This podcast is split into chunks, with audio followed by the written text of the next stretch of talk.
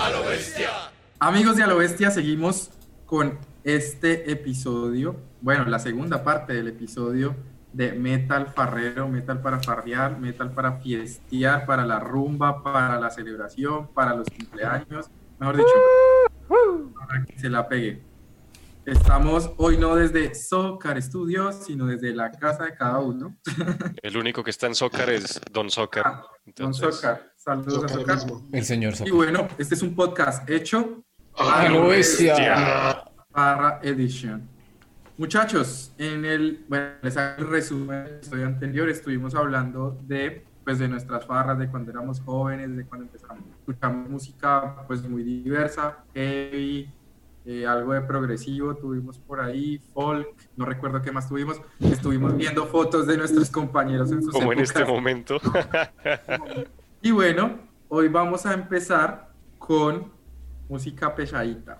Uy. Otro tipo de farra. Otro tipo de farra que no sé si ustedes se acuerdan de un bar que se llamaba El Patrón. ¿Alguien se acuerda de ese lugar? ¿En dónde? Claro. ¿Cómo era el Patrón? ¿Dónde era? Era muy pequeño, era ahí en. Por terraza. Terraza Pasteur. Mm, Era ahí en terraza, era en el segundo piso, si no estoy mal. Chiquito y puro Brutal Dead. Ok. Ese es otro tipo de farra. Yo una vez estuve en una de esas en las que matan cerditos. De esa música de... O sea, allá sí era puro Brutal Dead y Grindcore. son bien, bien pesadas. Y recuerdo mucho una época en la que cuentos de los hermanos Grind tocaban todas las conciertos, los conciertos habidos y por haber, que también son severa farra esa banda. Sí. ¿Le ¿Nadie gustó? la propuso? No, nadie. Hola. Esa- yo la esa- pensé, yo la pensé poner, pero es que en Spotify no tienen el disco que me gusta, entonces que se Ah, Nah. y cuentos es farrero. Sí, cuento de Sí. Ferrero. Ay, son un parche. Muy buena Además banda. en que el Juanca, el, el frontman, ese man prende cualquier fiesta. Muy gracioso. Sí, sí, A punta de animación. Cuando llevan a la caperucita, caperuputa. No, no, yo hace un par de años en Rock al Parque que se arrastraban al hombre esos manes. Uy, ese toque fue una chimba, cabeza. Weón. Yo sí lo vi. Bueno, de esas farras así que uno, que son bien, bien fuertes, y al otro día uno se levanta vuelto nada. Camilo, ¿cuál es la clave para el guayabo? ¿A usted qué le quita el guayabo, María? Pues hermano, yo aprendí muchos años después de, de mi época alcohólica. Frente al, frente al pelotón de fusilamiento. Algo así, muchos años. Y hermano, uno, uno alcohólico, uno dice ni comer ni beber, nada, eso solo tricto, ni agua ni nada, esa vaina solo péguele al trago. Y, mano, la clave para que uno se levante sin guayabo es tomar agua mientras uno ingiere licor. En esa época el Bogotazo sí era como tenaz, ¿no?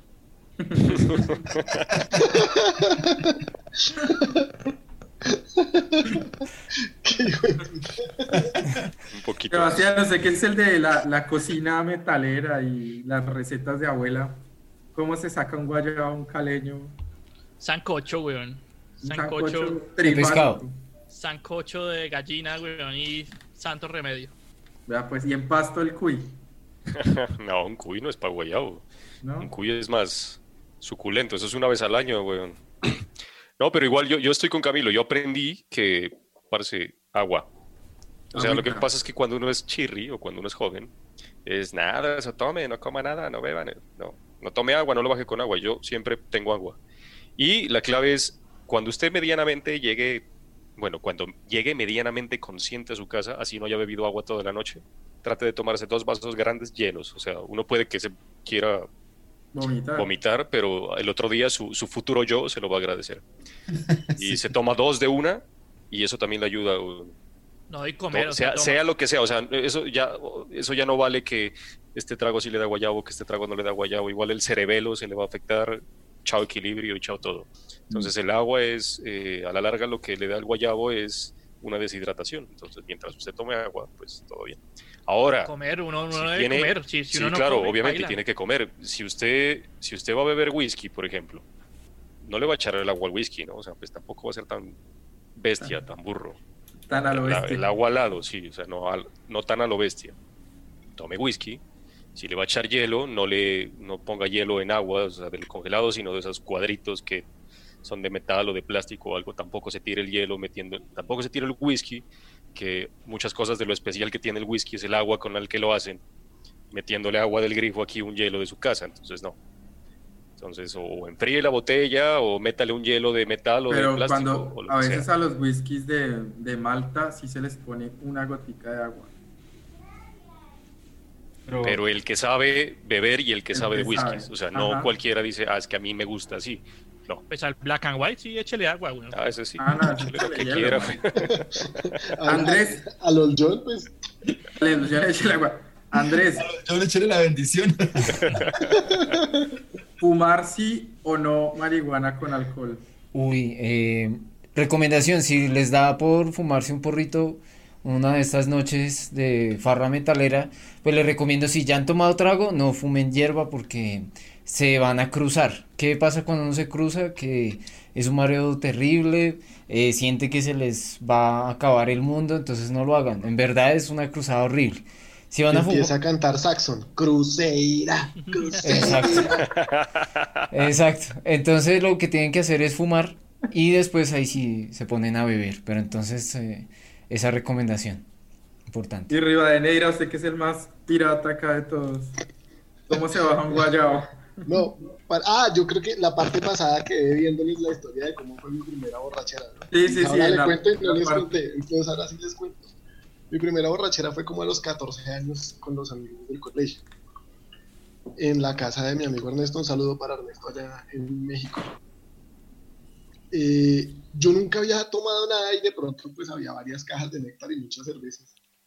Y, pero, lo, o sea, aparte que yo nunca tomaba nada, estaba ahí feliz. Uy, néctar, ¿qué es esto? Sabe rico. Como, como éramos tan chinos, estábamos tomando escondidas en el cuarto de, de Ernesto. Como las No mejores farras en los cuartos. Claro, no, tenía, no teníamos ni copas, entonces en esa época todavía existían esas, esos huevos duros, los conocen. Copitas ah, ya, para comer el huevo tibio. Sí, sí, sí, Exacto, ya, ok. En esa servíamos el guare. Marica. Y mientras Eran tanto, tragos dobles. claro, eso era una gonorrea. Y a punta de Judas Priest, entonces está Painkiller y All Guns, All Guns Blazing y Iron Maiden, huevón. Sí, sí, sí, sí. Y Avalanche. Ahí todavía no conocía Avalanche. Ah, Estaba, eh, no, pues es que eso fue o sea, 14 años todavía no conocía muchas cosas.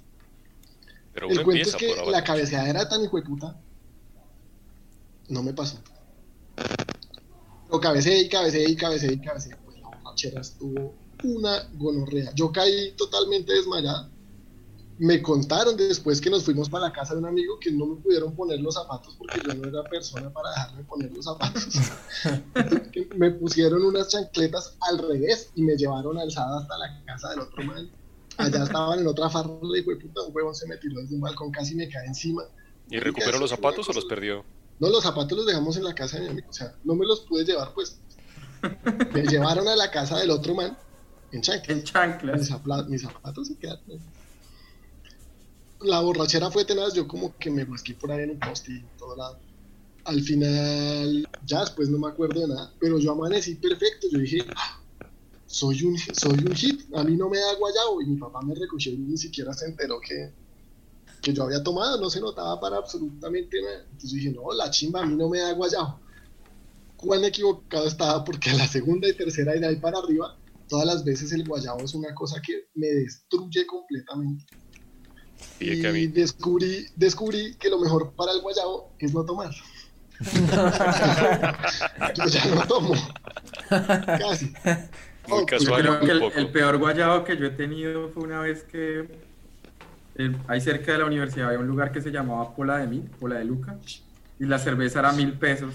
Entonces Uy, qué gonorrea. güey. hacíamos la fila a las 10 de la mañana abrían y ya Pero- estábamos pero ahí para que todos. siga, así. para contextualizar la gente, o sea, era, era pensar así, mientras en el grueso de los lugares la, la cerveza oscilaba entre 1500, Y 1800 2000. pesos, allá valía 1000 pesos. O sea, podrán imaginarse. Y uno pues se reunía con los amigos y entre todos de a, de a cinco lucas ya tenía lo del petaco. Y me acuerdo mucho que ese día el, se les acabó la cerveza regular, que era como Águila Póker, y empezaron a vender la brava a mil pesos. y Uy, nos pusimos a tomar brava. Uy, la brava, eso sí es nivel. Y después nos fuimos a un bar todo chirrete ahí de metal. un que mensaje ahí para Bavaria, todo bien amigos, si quieren sacar satírico y, y esas cosas ahí en la Universidad Central. Enfrente de la Universidad Central antes había bares de, de rockcito. Y el dueño del bar era parcero de una amiga y nos dio ginebra, me acuerdo tanto. Al otro día yo me levanté, marica, súper enfermo, me tocó ir al médico y me diagnosticaron depresión del sistema nervioso. Depresión de la depresión. güey. Depresión del sistema nervioso, güey. Era un guayabo emocional, una mierda, marica. Yo sentía que me iba a morir. No, eso era una porquería.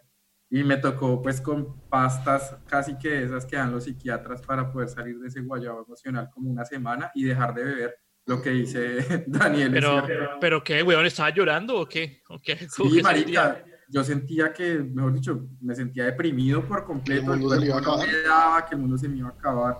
Tema nervioso apagado. Marica, Uy. Entremos en materia, muchachos. La primera canción de esta segunda parte de Metal Farrero, El Bajón de Brujería.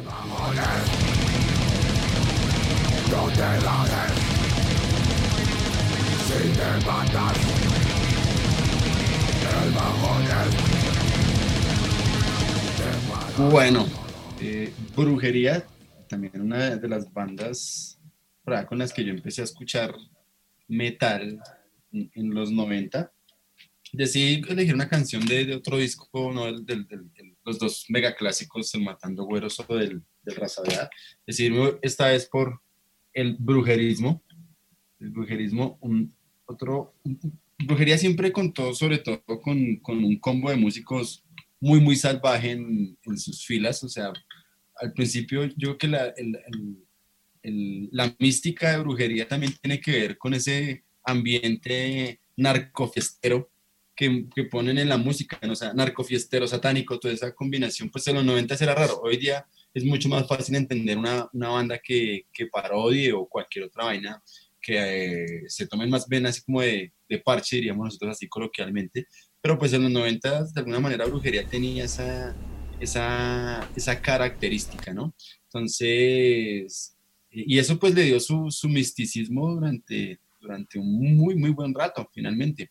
Entonces, eh, este álbum sale en el 2000, de hecho hasta el 2000 ellos tenían muy pocos conciertos registrados a- en sus saberes porque eran tratar de mantener la mística, aunque ya para esa época, ya pues, sobre el 2000 ya se sabía quiénes eran sus, sus integrantes. Por ejemplo, aquí una característica es que aparece Nick Barker como baterista en la mayoría de los temas. Entonces allí elegí el bajón, pues por lo mismo, o sea, es- esa, esa canción era un sabor porque es, bueno, la letra es, es, es pura fiesta, es pura rumba, rumba pesada, eso sí, rumba de, de drogas, licores, hey, hey, pero me parece una canción, que yo les decía, para mí el, el metal rumbero eh, tiene que ver es con, con que uno cabecee, para mí el- el metal en, en términos de rumba sí tiene que ver mucho con, con ese rollo de uno despelucarse allá como, como loco. Finalmente alguien decía, o sea, parte del, de- del baile rumbero del metal tiene que ver o bien sea con, con el pogo o bien sea con cabecear, básicamente, que ese es como finalmente el,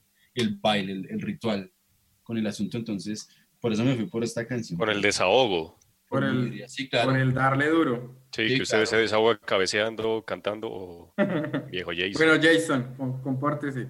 un sabor. Y pues, brujería, cu- cuando, cuando uno, por ejemplo, hace en el, de alguna manera, brujería es el referente de ese tipo de bandas.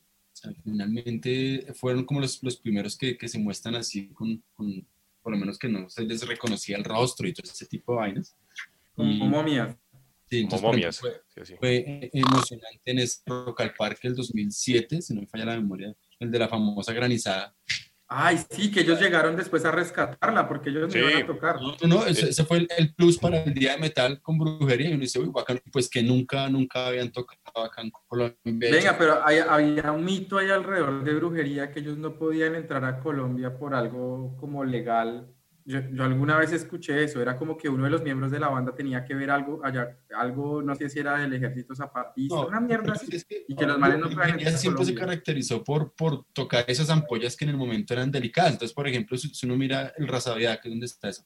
Entonces, por ejemplo, hay una canción a Pablo Escobar, que es la del patrón, ¿cierto? Y pues, Mm. definitivamente, una, una oda al narcotráfico eh, situada en el 95-96, que es de, de ese álbum, pues finalmente, eso sí, hoy día estamos supremamente acostumbrados a la, a la oda de narcotráfico, eh, pues por toda la cantidad de series que se han producido frente al asunto. Pero en esa época eso era raro y eso era, digamos que romper un poco lo, lo tradicional del metal, hablar de, por ejemplo, de, de contrabando, el, el, el, el, cruce ilegal de las personas, por ejemplo, ahí en de, de marihuana abiertamente, sí, eso es. Eh, todo este tipo de vainas de narcotráfico, de muerte, de satanismo, por ejemplo, que era muy marcado en la música. Digamos que el satanismo en ellos era más, más raro, ¿no? Sobre todo porque en, en México pues hay esa cultura de, de la Santa Muerte, entonces digamos que trataban de, de manejar ahí un sincretismo bien particular. Y en una de esas canciones, por ejemplo, que se llama Revolución, eh, esa canción justamente habla, habla menciona al, al, subcomandante Marcos. Entonces eso de alguna manera siempre los puso como en ese, uh -huh. Ese escarnio público de, de, que era una banda que, que era una banda supuestamente de izquierda, ¿no? pero en, en, este álbum precisamente en el brujerismo pues aparece una canción anti-Castro, por ejemplo, entonces como que los manes siempre trataron de moverse en, en, en una serie de elementos que no pues, se les pudiese como encasillar ideológicamente con nada, finalmente pues ya se supo que eran manes mamando gallo con el asunto. Entonces, Para más análisis sobre, sobre brujería, sigan a Camilo. Sí. Eh.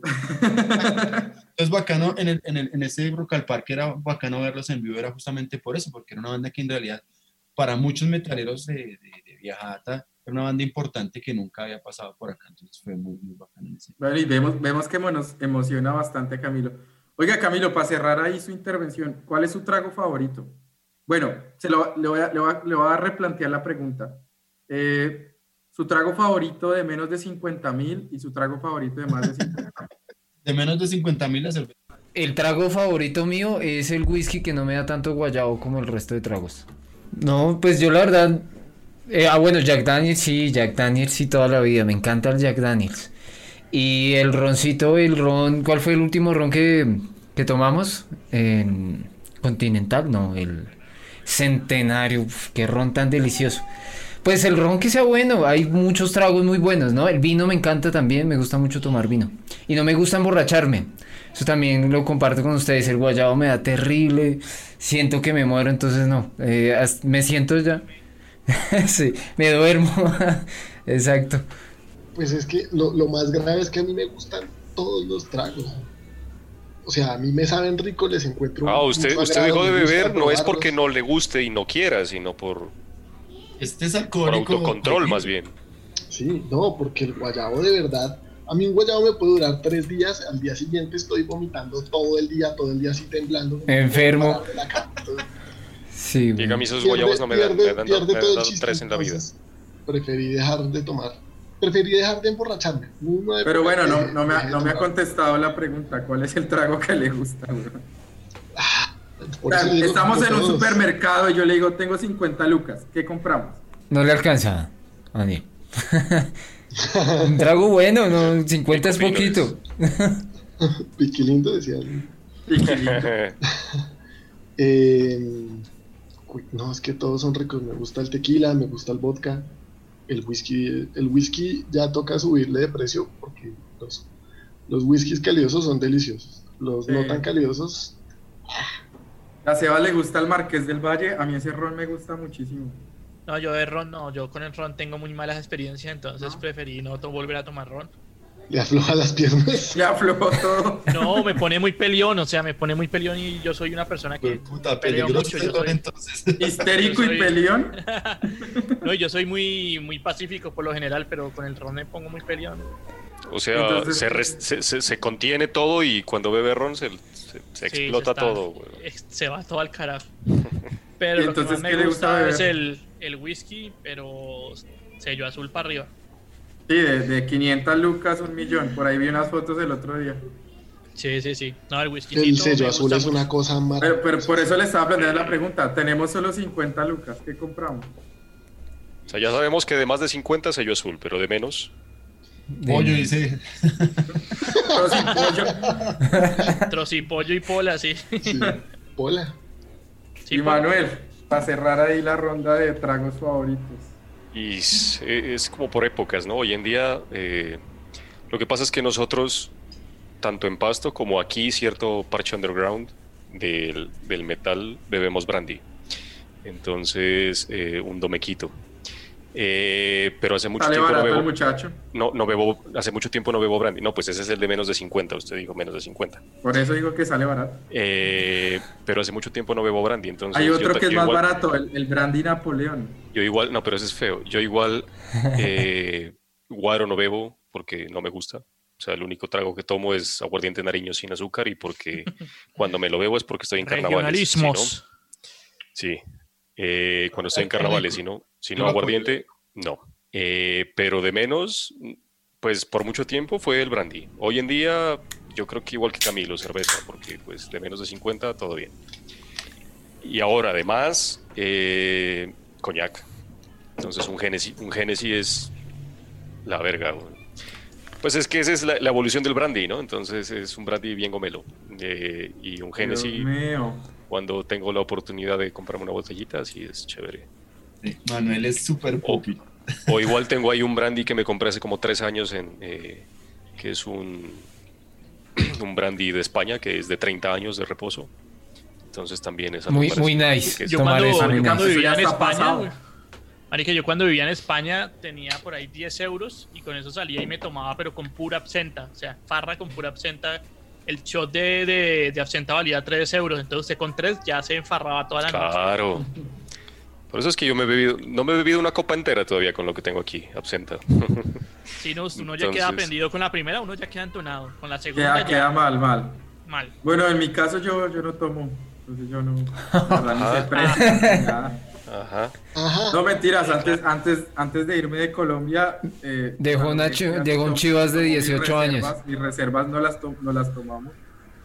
Ahí estaban mis gustos: whiskycitos, rones, tequilas, mezcales. Creo que soy de tragos fuertecitos, pero, pero bueno, hay que hacerlo. Y hablando de tragos fuertes, la siguiente canción, Vodka Inferno. Hmm. Eso es de, lo, de lo sabroso de para bailar, ahora sí.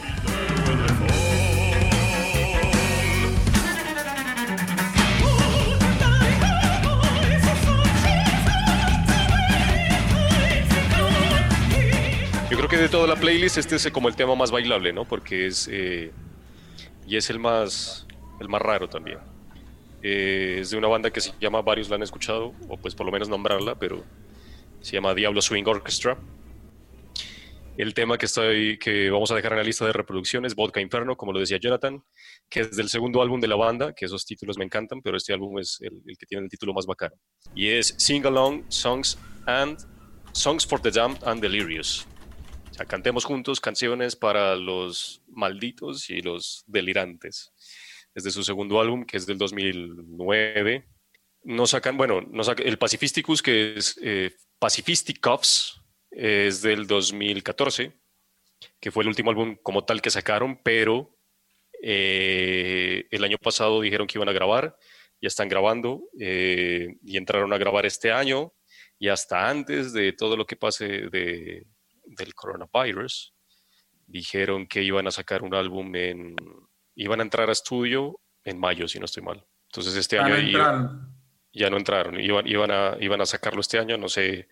Pues por ejemplo, porque yo he visto posts de eh, Dark Tranquility y antes de que ingresaran a la cuarentena, ellos fueron al estudio, entonces ellos están en cuarentena en el estudio. entonces ellos sí están grabando el nuevo álbum. Entonces eh, ya están grabando eh, el, el, nuevo álbum eh, que se va a llamar, por lo menos el, título si lo dijeron, se llama o se va a llamar Swagger and Stroll Down the Rabbit Hole. Eh, quién sabe si lo saquen, pero lo bacano de, de, en qué, en qué sub, sub, sub, sub, subgénero categorizarían a Diablo Swing Orchestra. Yo no sé, eso es como que tiene, mucho, de, folk, de sinfónico, funk, tiene mucho de swing. Como, es como un pre-Igor, ¿no? Sí. Pre-Igor, sí. Tiene mucho de... Un metal vanguardista puede ser. De tap. Tiene mucho de, de esa música de cabaret de los 20 de, de todo eso, pero mezclado con guitarras. Y sí, es de esas bandas que uno no, no, puede clasificar fácilmente. El ópera sí es, sí es fuerte. Y por ese mismo sui generis cabría dentro de la vanguard. Sí. También. Por lo diferente. Pues sí, por el, por lo, como dice Dani, por lo sui generis. Pero bueno, sí, como dice Manuel, esta es una de las bandas como más bailables de la lista. ¿De dónde es la banda? Suecia, Suecia, eh, perdón, eh, de Estocolmo. Nacieron en, como en el 2003 más o menos, si no estoy mal. Y, todo, de nuevo, todos los caminos conducen a... Putos suecos. a Suecia. Eh, sí, como en el 2013 se formaron por allá en, en, Suecia, en Estocolmo. Y tienen, tiene muchas influencias, pero lo, más bacano también es cuando dijeron metal para farrear, el primer tema que yo propuse fue este, antes del de Death Stars, que lo, que lo dijimos en la, en la primera parte. Y es porque esto sí es bailable, o sea, esto sí cabe dentro del metal y cabe dentro de otra cosa fuera completamente distinto a, lo que sea metal. Eh, y esto sí me hace bailar y yo he bailado esto y sí, es más, más tap que otra cosa, pero lo bacano de esta, de, esta, de esta banda es que también entraría, por ejemplo, en un episodio que sea como auto o propia mitología porque dicen que ellos son como lo, la, la, descendencia y lo que, lo que recogen de, hace, de una banda que se llamaba, que tocaba música del diablo en los años 1500 en Suecia y que allá tocaban para, para la corte del rey y para el pueblo y entonces la iglesia se empezó a dar cuenta que tenía mucha influencia y los empezó a perseguir por allá en 1501, entonces después ellos antes de que fueran ahorcados y perseguidos por la iglesia, hicieron un pacto de que 500 años después sus descendientes iban a retomar esa música y iban a hacer una nueva banda. Entonces, eh, así se muestran que, que, por allá a principios de los años 2000, eh, los descendientes de aquella banda retomaron el, el nombre de Diablo Swing Orchestra y se encontraron una carta de un antecesor que les daba como las direcciones de cómo proseguir con la banda. Es una historia así bien frita también, así pues como la misma música que ellos hacen. Entonces eh, escogí Vodka Inferno porque pues habla, no, solo es bailable, sino que también habla como del vodka, del trago. Y es como una oda al trago, habla como... Eh, le hace como una carta de amor y en ciertas partes de la letra también como que habla de, de primera persona el, el vodka como tal. Entonces es, es bastante chimba. No es la más bailable, eh, es una canción muy bacana, ese disco es el que más me gusta. Eh, ya vamos a ver cuál otra vamos a poner en la lista de reproducción de esta segunda parte, pues como de, de adicional. Bien, pues ahí tienen Vodka Inferno, la pueden escuchar en nuestras listas de reproducción que se encuentran en Spotify, en YouTube, en Deezer. Eh, y hasta ahí. Hasta ahí, por todas las plataformas. La siguiente canción que vamos a presentar eh, es patrocinada por Rivadeneira. Con el patrocinio. Con el patrocinio de... No, pues volvemos a ese heavy así bonito, suavecito. o sea, que de farra no, sino es más como amoroso. Como sí, es más como de es como de, leerse El Señor de los Anillos, una historia. ¿El, qué cosa? ¿Cómo fue? ¿Cómo fue? Que nos vamos de Levante, que no sé qué. Ah con Edgar. la canción que propongo yo para esta segunda parte de este episodio de Metal Farrero, sigo, me sigo quedando con el power alemán, es de Edguy, de su, de su sexto disco, Hellfire Club. La canción se llama Lavatory Love Machine.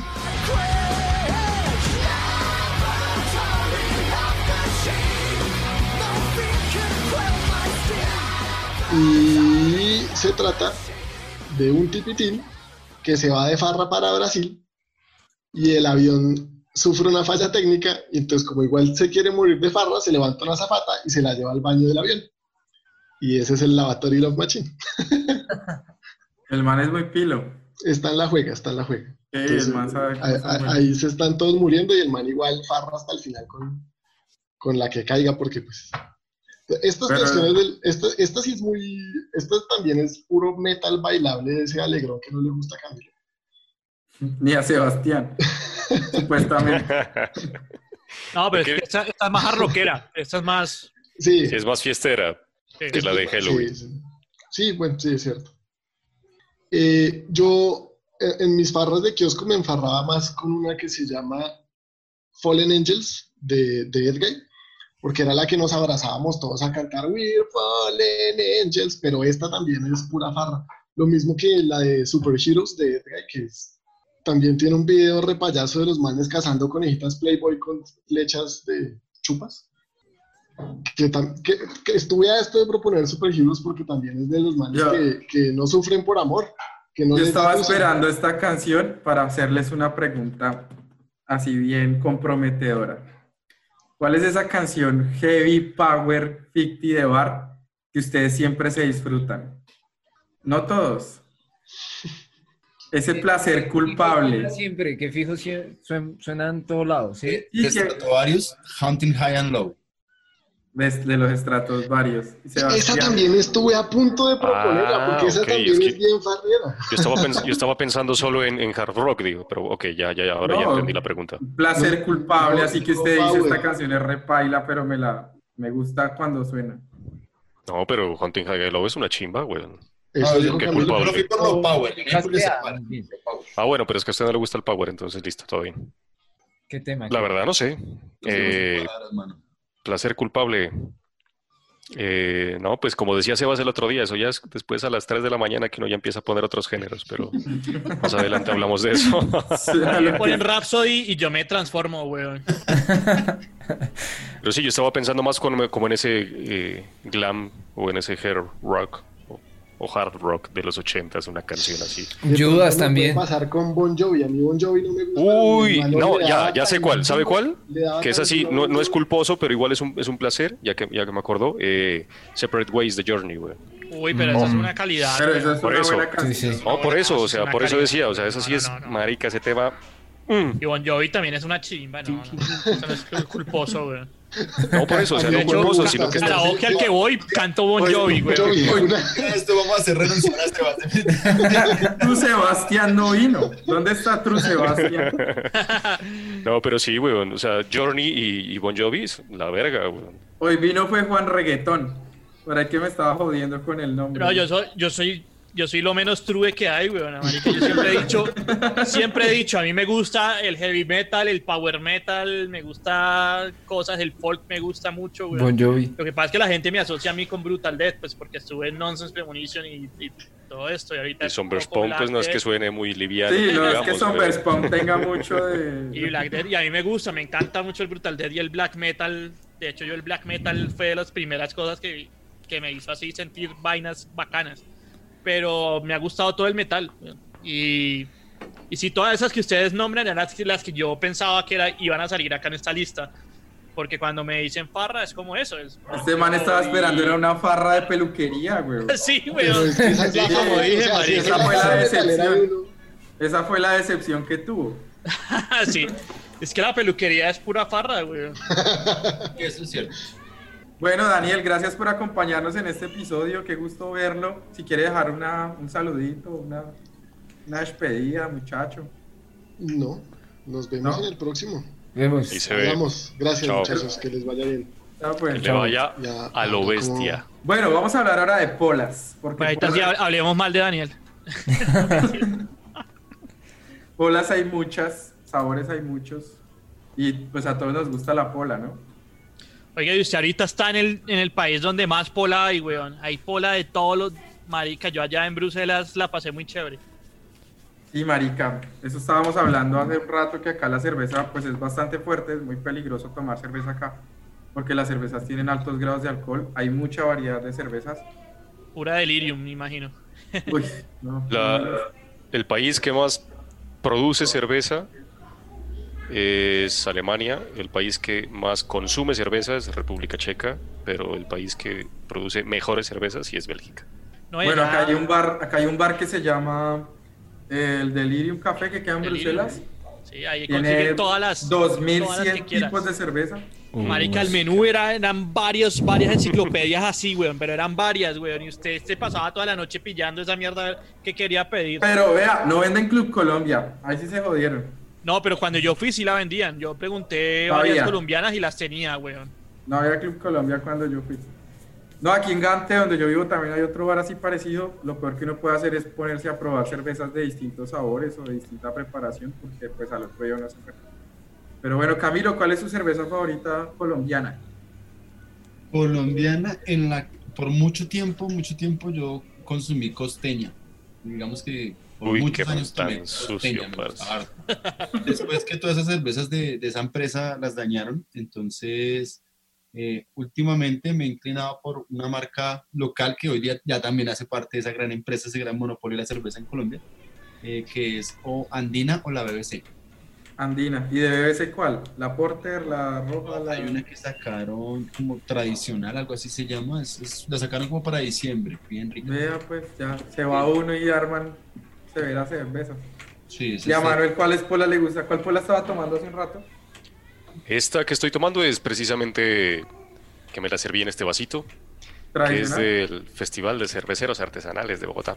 Eh, es BBC Lager, que lo que pasa es que yo soy muy, muy de cervezas artesanales. A mí, por ejemplo, la andina la odio, no me sabe a nada, me sabe a agua.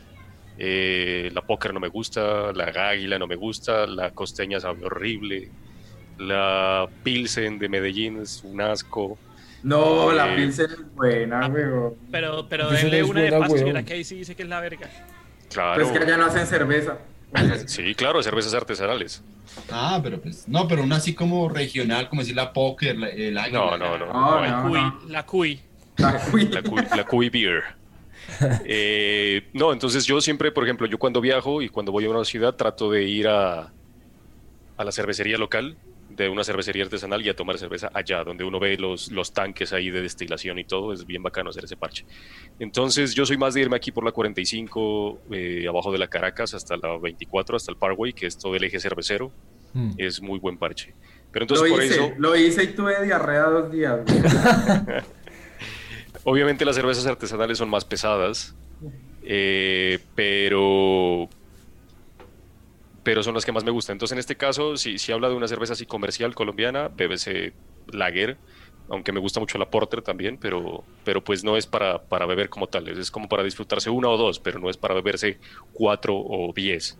Algo que pasó con, con, BBC, que pues la producción de BBC cambió muchísimo cuando eran una cervecería originalmente artesanal, ahorita que a mí me encantaba muchísimo la Porter y de un momento a otro esa Porter como que cambió y empezó a hacerme daño. Entonces no sé si por el tipo de producción también cambiaron un poco los sabores.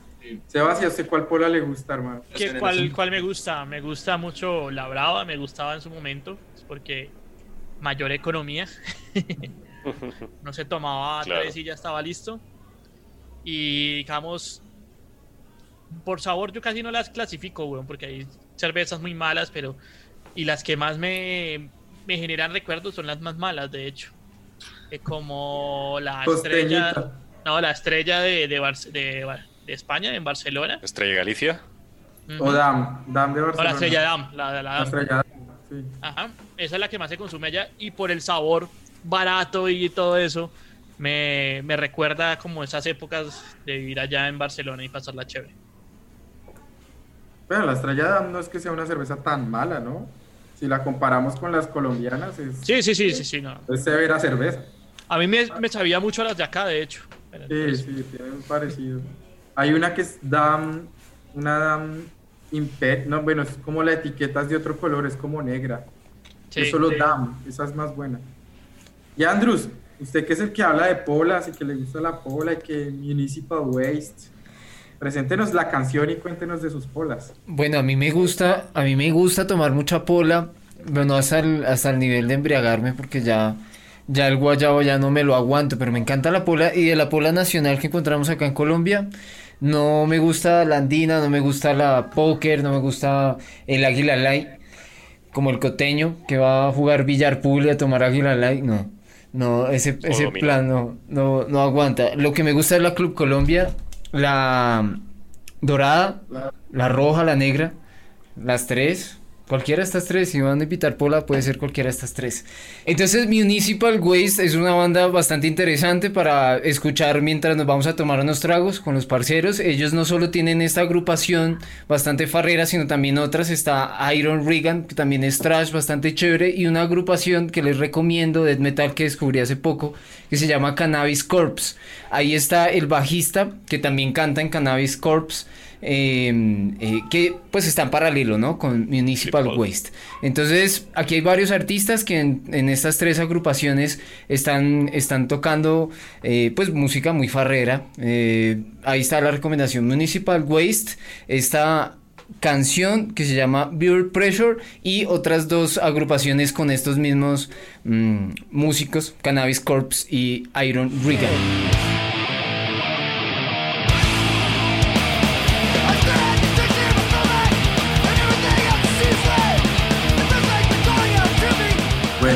Ahí lo tienen.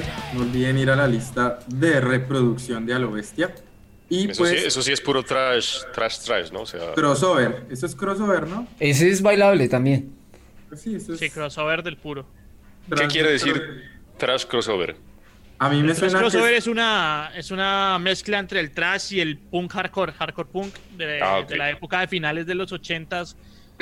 Cuando sí, cuando se empezó a mezclar la, la escena hardcore con la escena metal. Y también metían algo de hip hop ahí que se, que se mezcla. a eso iba, sea, que a mí me suena lo- como a, Pro- a Proyecto 1. Lo que, lo que influenció el nu metal también, entonces, pues. o Sí, sea, exactamente. Fue a, lo, a mezclar eso. fue lo Como ponerle al merengue hip el hop. protonú. El proto nu metal, sí. De hecho, Anthrax fueron los primeros que empezaron a, a incursionar en eso. White Bueno, Zombie sí. también están en esa onda. Los que estaban antes, Primus, un poquito, ¿no?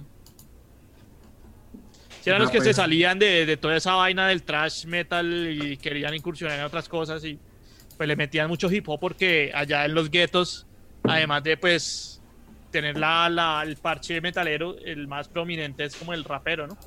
Entonces era muy, muy Sí. común de que los dos parches se mezclaran en algún momento. Vea, pues. Bueno, vamos a cambiar un poco de tema. Camilo, antes de que se nos pierda ya en esa oscuridad de su apartamento, ¿a ¿usted qué le gusta bailar? Perdón, salsa. No, no lo he cerrado. Salsa, al 100. No, la salsa me parece un sabor para, para disfrutar. Les digo, yo ya lo he hecho en un episodio y digo, nosotros con esa cultura tropical tan fuerte eh, en Latinoamérica, yo siempre he dicho que es un, un exabrupto. Creo que en mi época chirri negué esa, esa parte bailable. Afortunadamente fue una época muy corta, un añito por ahí. Pero, pero esa parte latina está, está en nosotros y finalmente yo creo que el baile es muy bacano. y yo- que me encanta bailar salsa. Somos Salsa. latinos, tenemos la sangre caliente. Sí, Yo, hermano. yo le he visto bailar de todo, si somos honestos. Sí. Por ejemplo, pues, o sea, a la hora de bailar hay que bailar lo que, lo que le aparezca o lo que le Lo he ponga. visto haciendo twerking allá en cuatro. El 8. El 8, el 16. Y, y le gusta seguir a bailarines mechudos que bailan así hermoso. Anoche, es que yo, yo digo que el baile es otro arte, eso ya sería otra discusión, pero el baile es otro arte. Sí, Hay, hay gente que tiene, tiene en realidad una, una motricidad, visto desde el punto de vista de- del cerebro, una motricidad increíble. Sí, Ojalá marica, es como que- poner a un negro a bailar salsa al lado de un rolo, o sea, Eso, por ejemplo, o sea, son, un son absurdo. Cosas de cosas, digo yo, pero pues, no, el baile es una vaina sensacional, por eso. Por eso cada música, de alguna manera, eh, eh, tiene también su baile, su forma de, expres- de expresión es justamente por eso, por lo que representa el baile también, en términos de, de nosotros como sujetos, ¿no? Venga, Sebas, y, y hay mucha presión uno nacer en Cali y, y no bailar. Uno no lo siente como presión, sino que ya, por ejemplo, cuando yo tenía que 8 años, 9 años, ya se empezaban a armar las minitecas y, y si, si tú no bailas, pues las niñas están ahí bailando entre ellas y pues uno que, y la mamá de uno va y le dice, ay, vaya, sáquelo, entonces sí, pues sí hay cierta presión. Entonces uno, uno en algún momento dice, oiga, pero no, venga, yo quiero aprender. Y va y le dice a las amiguitas, en mi caso fue así, yo le dije a mis amiguitas como, venga, pues enséñame a bailar, ¿cómo se eso? No sé qué. Aprendió la primera técnica a los ocho años. Enséñeme a bailar. Claro, claro. Ah, no claro. Esa Sí, no desde muy chiquito se, se, se, se, se impulsa esto, ¿no? Bueno, Obviamente, sabemos que también- bien salsero. Creo que acá todos somos- le pegamos duro a la Sí, salsa. sí, Sí, sí, yo sí. Si hay cosas que me gusten bailar, pues yo bailo de todo. Yo, de hecho, en el colegio sí estaba en, en, en el grupo de danza y hice varias presentaciones, pero pues bailé de todo. Y, y, pues yo nunca he negado como ese, como ese, hasta, hasta Mapalé bailé, sí señor. Puro Y, y, y como Sebas, o sea, no, no desconozco, yo también soy cero true, yo no desconozco nada de nada, me gusta como lo más oscuro y lo más depresivo, me gusta el gótico, me gusta todo, pero me gusta la salsa. Venga, Me venga, yo lo, yo lo interrumpo ahí. Eso de que dijiste, pero me gusta la salsa, yo no veo la salsa como algo que se sale de eso. De hecho, la salsa es bien oscura. Si uno, si uno se mete dentro de las letras y, y le quita todo el, todo el ambiente farrero y eso, las letras de la salsa No, son pues muy eso sí, eso, o muy sea, densas. las letras de, de Héctor, que es un man que se quiso suicidar y sobrevivió, huevón, o sea, eso es... Por o cada sea, risa hay usted- 10 lágrimas. ¿De quién Usted tiene, usted tiene el control, en teoría tiene el control de su vida, se quiere matar y no puede, el man quedó vivo, huevón, entonces no, esas... Eh, claro, la, salsa tiene una oscuridad brutal. Digo, es como, pues, es como más, eh, sí, abrazo su aporte, pero, pero pues es más como, como para la farra. Entonces digo, es por todo. Y, y, lo que hablábamos ya a las 3 de la mañana cuando uno empieza, o por lo menos yo que empiezo a poner Alejandro Sanz, que también me gusta. Eh, y me las sé todas hasta el unplugged y las cantamos y, y demás. Eh, pero entonces salsa y el merengue no me gusta tanto, o sea, yo sé bailar merengue, pero, pero no me gusta mucho porque pues es como muy... Y, y la música andina ya bailadita en pasto. Sí, claro. Ir a la eh, peña y saltar uno. También, eh, son sureño o bailar, o bailar guaneña. Eso le iba a decir. Eh, o, todo el son, o todo el son, son sureño, pues que es un... Digamos que hay una, una tradición. Échese, échese ahí una, un baile del sanjuanero. ¿Cómo es? ¿Cómo es el paso? San Juan, San Juan, San Juan, San Juan, San Juan. Y se está durmiendo. Y, Andresini también baila. Yo Andrés sí lo he visto bailar reguero. A mí me gusta bastante la, rumba. Ahí la foto de, de, Andrés bailando, por favor. Ah, ya, ya A mí me gusta mucho la rumba. Me gusta la farra. Es más de reggaetón y de salsa. Bueno, familia también caleña, ¿no? Sí. Su mamá es de Cali. ¿Quién está ahí? Ese soy yo en carnavales el que está abajo, que era una comparsa de payasos, solo que yo me disfracé pues como Heath Ledger, el Joker, y andaba en un cochecito con un tetero inflable grandote, weón. Estaba más borracho ahí.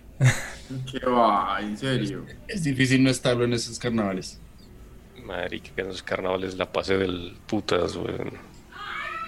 Y como tenía un boxer blanco largo, entonces me bajé los pantalones y parecía que tuviera pañal. Entonces sí, no, farra, sí, ahí farra y, que vamos a bailar encima de la mesa y, como es, y el trencito, yo le sigo la cuerda en todo eso. Pero descargar música diferente al rock and roll y al metal, sí, no descargo nada diferente a eso. Pero si es farra, nos, metemos en el ambiente y la pasamos bien. Yo sí no puedo, para mí solo el metal. Ay, más farrero que Jonathan. Reggaetón, salsa, merengue, vallenato. ¿Qué, es lo que más le gusta bailar a Jonathan? No, yo creo que salsa, sí, lo que más, y lo que más escucho eh, diferente al metal es la salsa. Pero ya si es día de farra, lo que pongan. Es que en mi casa, mi, familia es como muy alegre, esto es de familia, entonces, desde que yo era muy pequeño, siempre que alguien cumple años, se hacen las fiestas así grandes. Eh, estos últimos años, por ejemplo, para mis 30 hicieron severa farra con orquesta de salsa en vivo y toda la cuestión. Entonces es, es muy de familia, de, de, lo que sea, de los gustos que tenga la familia, se comparte y bailamos, celebramos y tomamos un asado, música llanera, mariachis.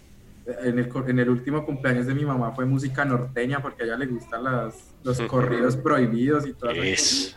Los Tigres del Norte. Entonces, sí, somos muy crossover en la casa. Eso sí, no, no hay quiebre. ¿Pero crossover así como municipal o qué? No, no, crossover, crossover en todo el sentido. Crossover colombiano, güey. crossover a lo colombiano. Y pues una farra conmigo. o sea, que más ancocho de ahí no se puede, güey. Exacto, uno puede terminar escuchando para Popular y después poner Sabina y después Opet, así. Todo en un chorro, hijo de madre. Sí, sí, uno escucha eh, trovas, eh, música, lo que usted decía, música andina, ir a una peña, tomar guayusa, el que sepa qué es eso, y a bailar jarcas o intilimán y, lapu. Sí, eso, pura música por allá del sur. Y Sebas, o sea, el, el, el video... Me gustas. ¿Qué? ¿Qué? Sí, Sebas, esa banda está muy, muy bacana. Y pues en el video muestran como esta gente tratando de promocionarse, siendo gente pop, siendo gente rap, siendo gente de varios géneros. Entonces cuéntanos más. Pues, estamos hablando de mi segunda opción para esto que fue Necrogoblicon.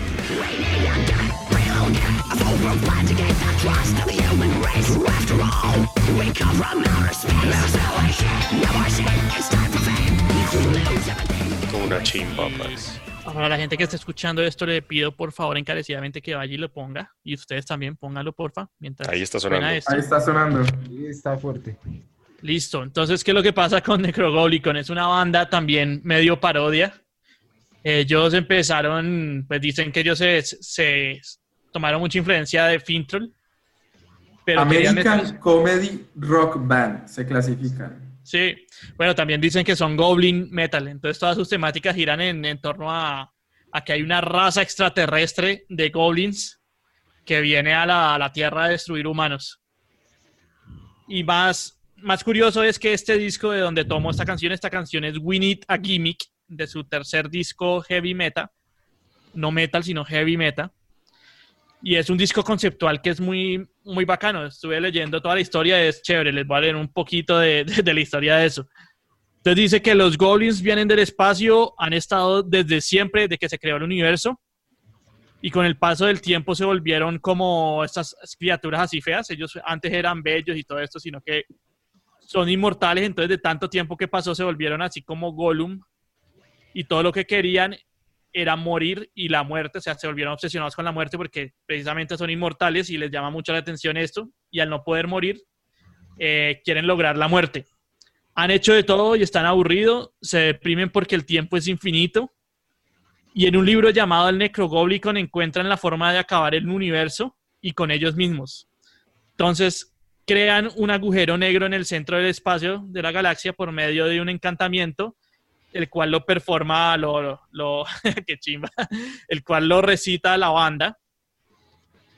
Y esto ocasiona otro Big Bang que acaba con el universo, pero paradójicamente el Big Bang vuelve a crear el universo en sí y vuelve a crearse los goblins y todo es un ciclo sin fin. Entonces es bacano este concepto, chévere como, como ellos conceptualizaron todo eso.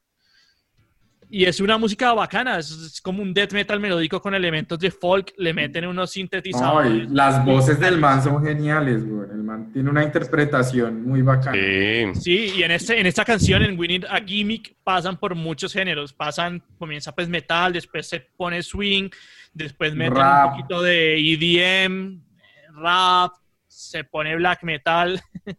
Sí, sí, es, muy, es, muy, chévere. Les recomiendo que por favor vean el, el video. Y el otro, Manuel también lo recomendó, la, la secuela de eh, este. No, la secuela no, sino la precuela, que es eh, ah, No One Survives. Y es que es, eh, ahorita por, por, interno les estaba mostrando una foto de un peluche, de un, de un goblincito. y es que tiene un traje y, ahí, y así es como sale en, el primer video, que es No One Survives, que es de, del man.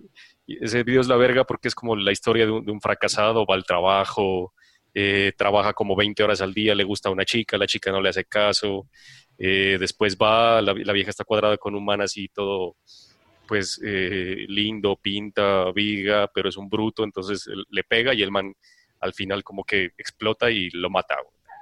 Y cuando lo mata, ahí es donde empieza este video. y ese, ese goblin del video, él es parte de la banda, él hace parte de, de, las presentaciones en, vivo. Y lo llevan en vivo, sí. Sale cantando y jodiendo y brincando. En los shows en vivo el man sale en, en, tarima.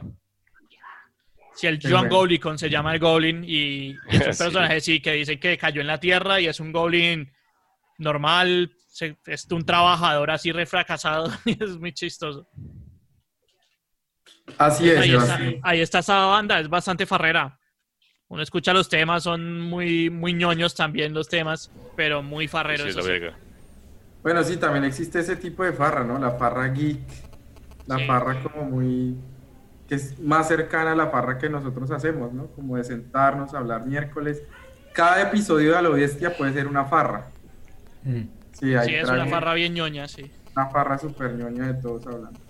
Aunque hoy Camilo está como callado y eso me asusta. ¿Qué pasa? Sí, güey. No, ya les atajarlo. Los estoy escuchando. Ya, pues, qué man tan juicioso. Bueno, para continuar, la. está viendo el video que está bien, bien curiosito, el video de los Necrobólicos. Está bien, bien curiosito. La segunda canción que les propongo, que también les recomiendo el video, es de una agrupación que se llama Notre Dame.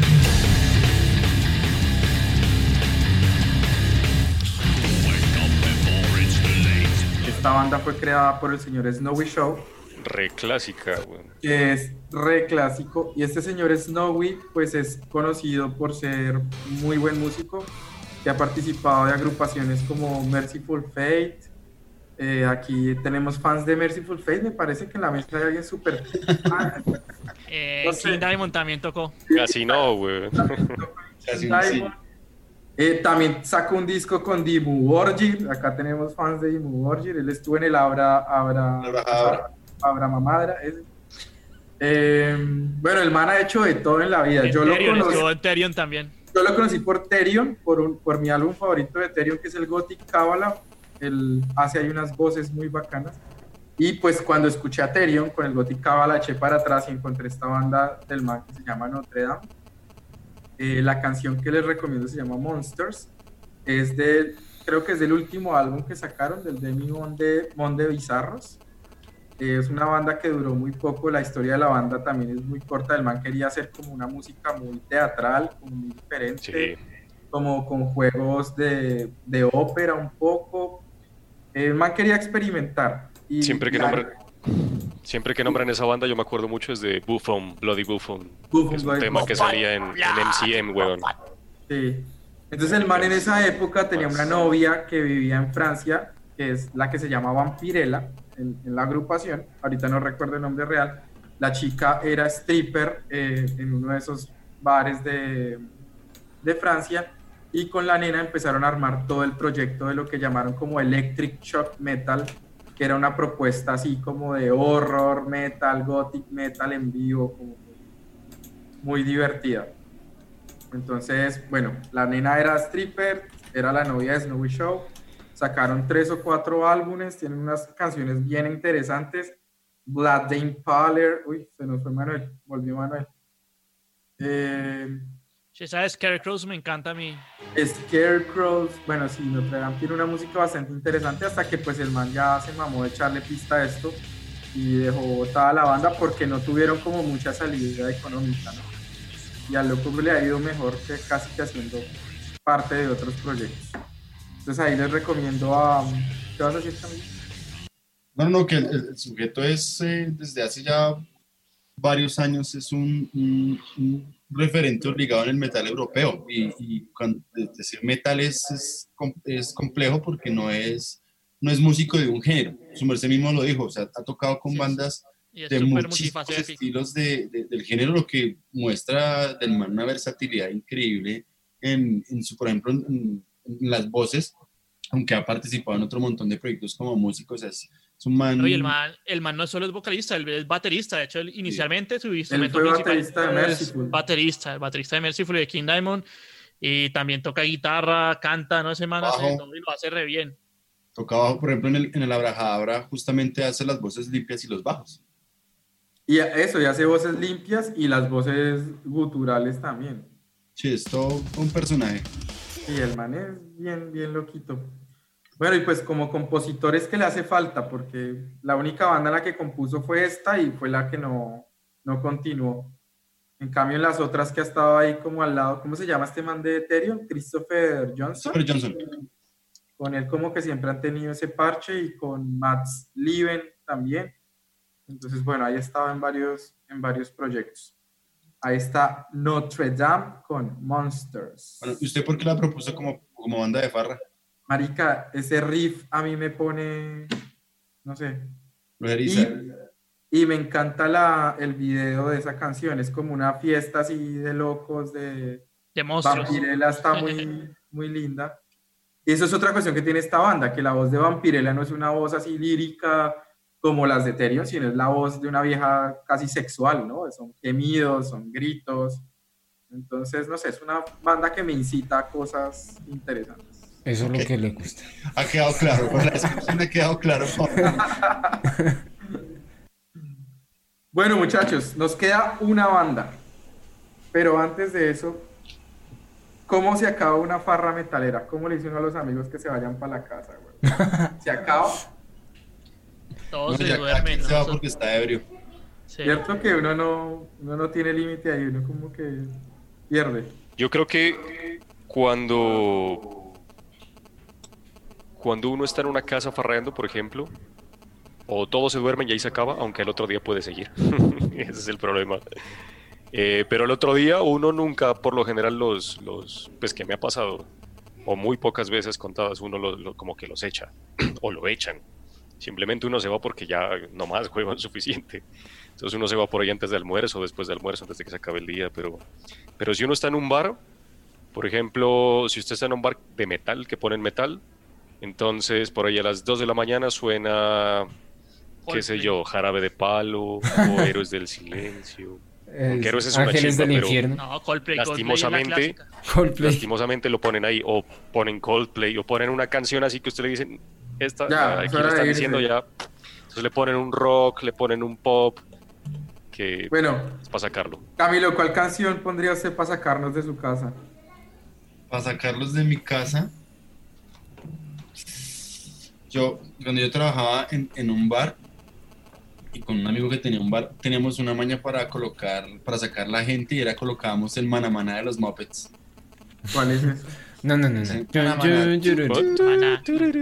Ah, Colocábamos esa canción bueno. Para, para el cierre. Con el tiempo se convirtió en un problema porque la gente se quedaba a ver el vergando video.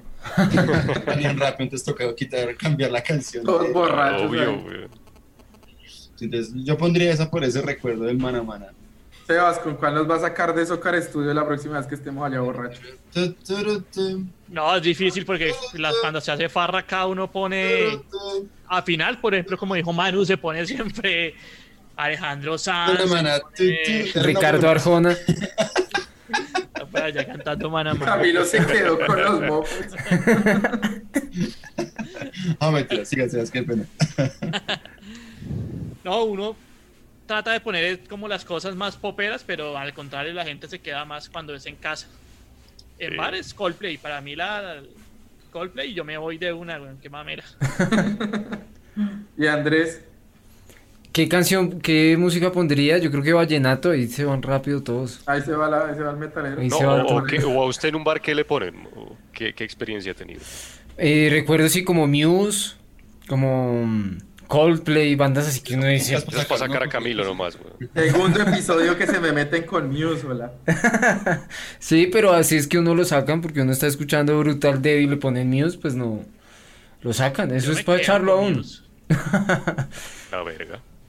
Bueno, pues sí, si nos gusta Muse, bien. Pero sí, eh, recuerdo eso, que bajamos de un Brutal Dead, de un Black, de un Trash a, a, a un rock más pop, ¿no? Bueno, yo hoy los voy a despedir con severo tema. Bueno, en realidad son dos bonus que tenemos. El primero era Norwegian Reggaeton, pero ya lo hemos cantado mucho, entonces no lo vamos a cantar más. Igual lo voy a cantar, así que fresco. Profanar la tumba. Al ritmo de la tu. Siga así. Pero bueno, las- el segundo bonus que les tengo es de Igor, una banda que últimamente me tiene la mente por allá, me tiene quemado. Este fue un tema que sacaron con el señor, eh, un señor de Cannibal Corpse que se llama Corpse Grinder. Fisher. Grinder. George Corpse Grinder. Grinder. Fisher. Corpse Grinder Fisher. Eh, y lo que más me trama esta canción es la parte de las maquinitas así que hacen una representación como que Corpse Grinder es, es un, algo así como Ralph el Demoledor, pero es Corpse, Corpse Grinder el metalero.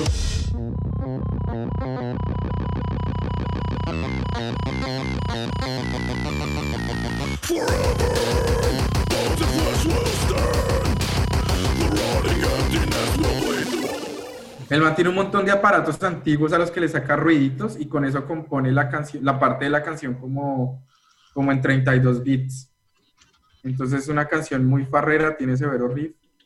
Y el segundo bonus que pues puede o no quedar es el de Norwegian Reggaeton. Esta canción de Igor que les estoy recomendando se llama Parpaint. Salió hace muy poquito. Y bueno, pues ahí la tienen en la lista de reproducción para que la escuchen. Muy brutal, severo tema, me gusta Es mucho. eh, esa ¿Por qué canción, no pone a farrear esa? Esa es la menos farrera de, de Igor. Igor tiene más farreras. No, Igor tiene muchas farreras, pero esa me pone a farrear, no sé, como que la voz de ese loco. A mí Cannibal me parece una banda muy farrera. Es una banda como muy pal pogo, como para darse en la jeta, para estar vivo. por, por ejemplo, lo que, lo que yo hice en algún momento, por ejemplo, uno escucha Cannibal y uno le dan ganas de cabecear esa banda. o sea, Sí, como de, de moverse. O sea, uno, por ejemplo, los bares, o sea, digamos que cuando iba a los bares escuchaba, sí, sí, digamos, las canciones más, más típicas, pero, pero uno escuchar ese Hammer Smash Fade, uno cabeceaba, o sea, uno ya se... Sí, uno ya se vuelve loco. Ya uno arranca ahí, entonces es farrera.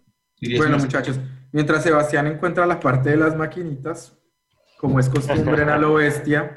Ya, pero ya la encontré, pero es el man tocando puros sintetizadores. Sintetizadores, ¿cierto? Es un Esos son puros sintetizadores ahí. Como es costumbre en a lo bestia, vamos con unas cortas, muy cortas conclusiones. En teoría.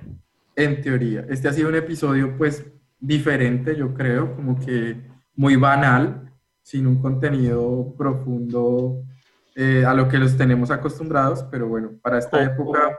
Pues o por lo menos diferente a los últimos dos que fueron muy cargados de tema, ¿no? Mitología y cosmos, entonces... Qué va, qué va. bueno, entonces sí, es un, es un episodio diferente, entonces, no sé muchachos, ¿qué opinan al respecto? ¿Cómo se sintieron? Bueno, comienzo yo.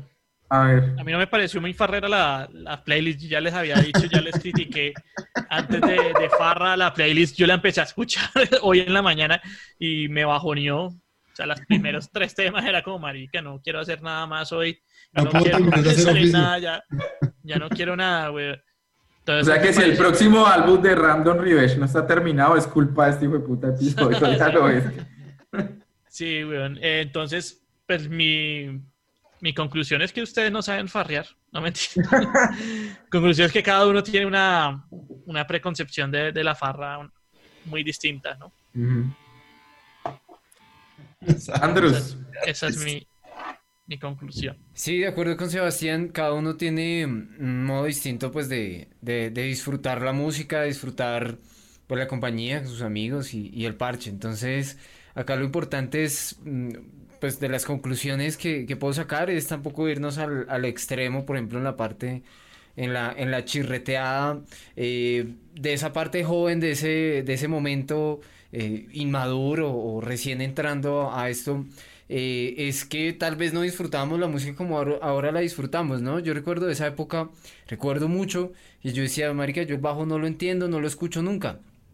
Cuando dejé de totasearme allá en los pogos y, hacerme atrás, cruzar los brazos y, mirar así, cogiéndome aquí la chivera, y mirar así la banda, ahí fue donde ya empecé como a, a entenderla diferente, a escuchar el bajo, y, a disfrutar la música distinto. Pero entonces ahí va, va, va modificándose o va uno adaptándose a eso, porque igual no he dejado de tomar trago, igual no he dejado de, de pasarla bien, pero, pero pues por supuesto cambian todos esos esos, esos modos en que compartíamos, en que disfrutábamos, pero en general la, la farra, la fiesta que más disfruto es la que hemos compartido con ustedes, que es sentarnos, cada uno programa un tema, hablamos de música, hablamos de lo que hablamos a lo bestia, que es la música nos lleva a hablar de mil cosas.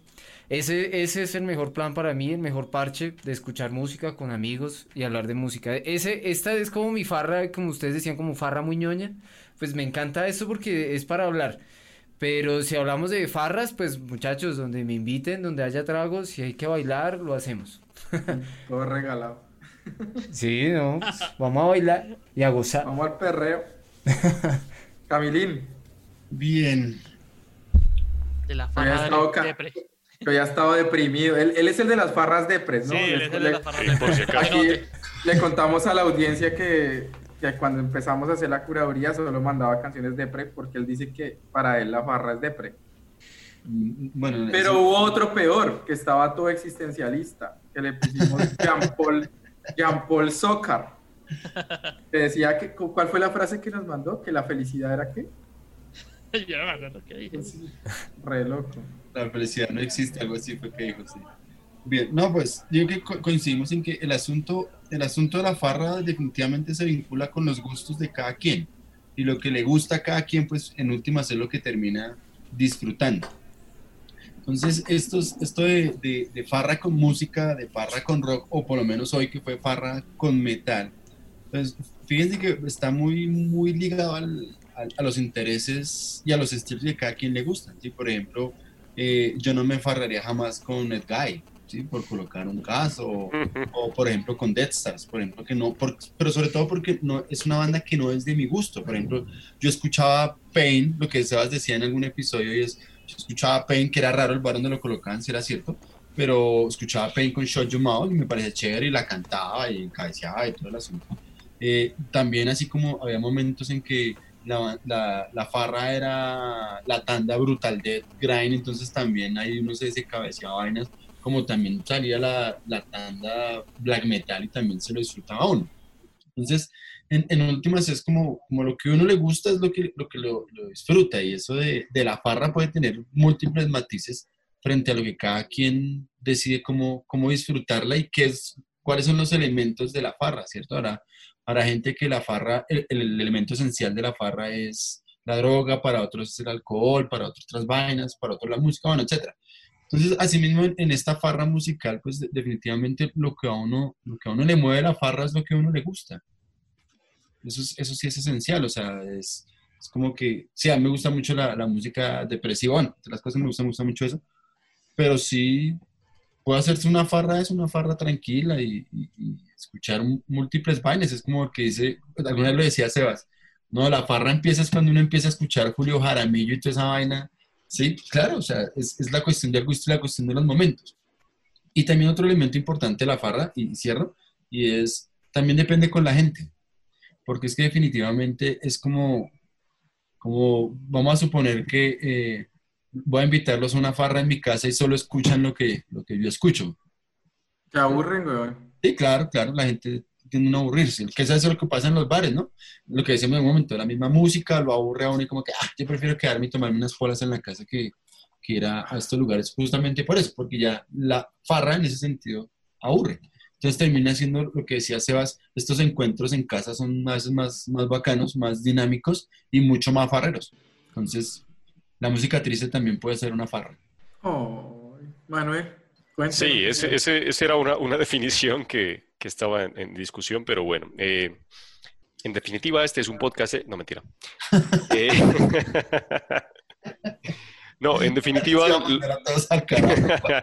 en definitiva lo que pasa es que sí, cada uno tiene su gusto y uno se enfarra con, con distintos tipos de cosas. Lo que pasa es que para mí hay, eh, es, es qué es el concepto de farra, o sea, es pasarla bien o es enfarrarse, enfiestarse y que se le suba la adrenalina y el volumen y demás. Entonces es, es, es que, qué quiere o qué entiende por eso.